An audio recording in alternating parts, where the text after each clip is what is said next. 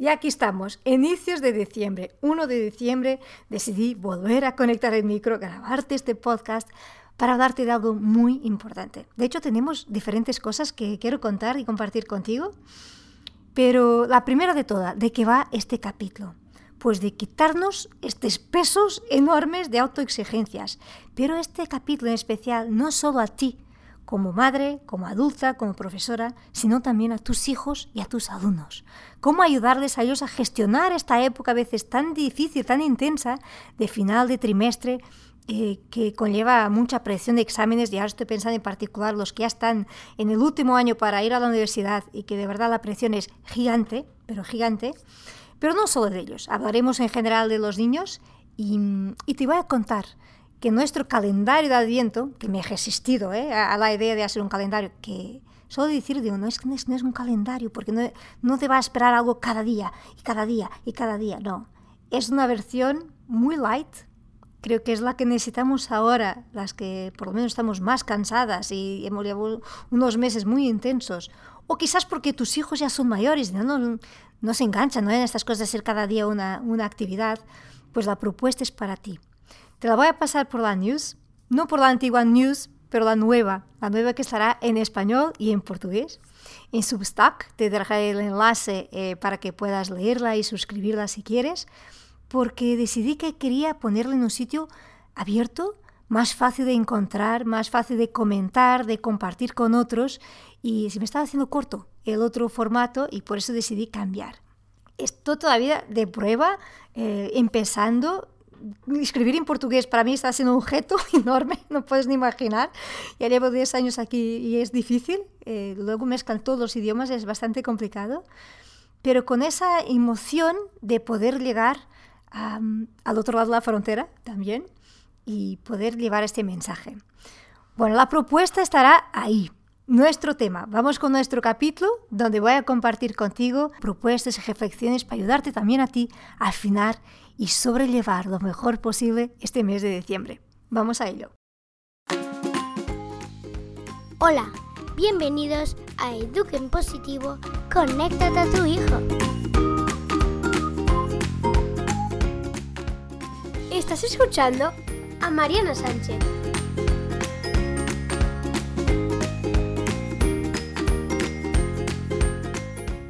Con tantas cosas que nos están pasando cada uno en su vida, en sus diferentes ambientes, sea familiar, profesional, tenemos a veces muchas tensiones en esta época de final de año, que, es costumbre. Y me sabe mal que pase de un tsunami de septiembre, cuando fue la última vez que te escribí, a que pasamos ahora a un tsunami de cierre de curso, cierre de trimestre y cierre del año. Pues mira, justo por eso decidí grabar este capítulo para darte de la importancia de bajarnos nuestras exigencias. Pero nuestras exigencias no solo con nosotras mismas, solo con nosotros mismos como adultos, sino también con nuestros hijos. A veces eh, no nos permitimos no llegar a todo, o no ser buenas, o no, no llegar con la máxima calidad que, que nos gustaría, que a veces conseguimos, a todo. Podemos y conseguimos en determinadas cosas, pero a la vez llegar a todo es muy difícil.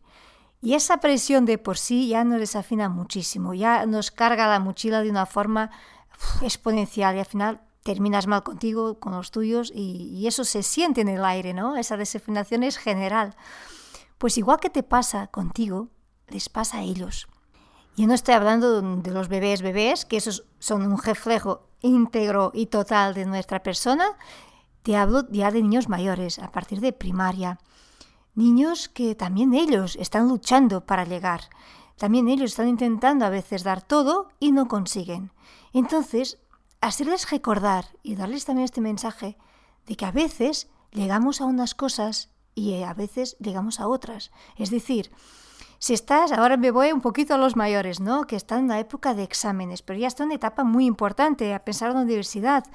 Y claro, quizás no consiguen llegar a, ser el buen deportista que ha sido la vida, a ser la buena estudiante que, que quiere ser, y a veces tocan tiempos de decidir y de decidir a dónde puedo ahora invertir toda mi calidad y toda mi dedicación. Y darse ese permiso y darnos este permiso. Somos globales, tenemos muchas frentes que, que nos dedicamos en nuestra vida, pero tenemos épocas que podemos y que de verdad conseguimos llegar a unas y no a todas. Yo creo que nuestros jóvenes, nuestros hijos adolescentes también necesitan saberlo y verlo desde nuestra parte cómo lo hacemos. ¿Cómo haces tú de autoexigirte ser fenomenal en el trabajo, ser fenomenal pareja, fenomenal madre, fenomenal hija, fenomenal todo? Uf, solo de decir nos quedamos cansadas, de verdad. Pues entonces parémonos. Paremos a tomar esta reflexión. ¿Dónde puedo bajar mi exigencia? ¿Dónde es aquello que ahora no puedo soltarlo? Y manejar esos mínimos, porque claro, a ver, si somos madres y tenemos hijos pequeños, y no solo pequeños, pero sobre todo los pequeños que están más dependientes también de nosotras y de nosotros, pues hay mínimos que tenemos que cumplir, por supuesto. Pero si en esas semanas, esas dos semanas, tu trabajo por el tema que sea, te, necesita y tú necesitas estar, pues que no te entre la culpa y no te exijas estar haciendo los dos. Así que puedas, subes el otro, atacas el otro punto y sueltas el trabajo. Mira, yo te cuento esto porque fue justo lo que me pasó todo el mes de octubre escribiendo el libro, todo el mes de noviembre editando, mejorando y poniendo a punto para la editora poder lanzarlo. Y claro, es que no trabajaba de lunes a viernes, trabajé de lunes a domingo. Y fue un ritmo totalmente loco. Ya te contaré cómo lo pude aguantar y cómo lo pude gestionar bien.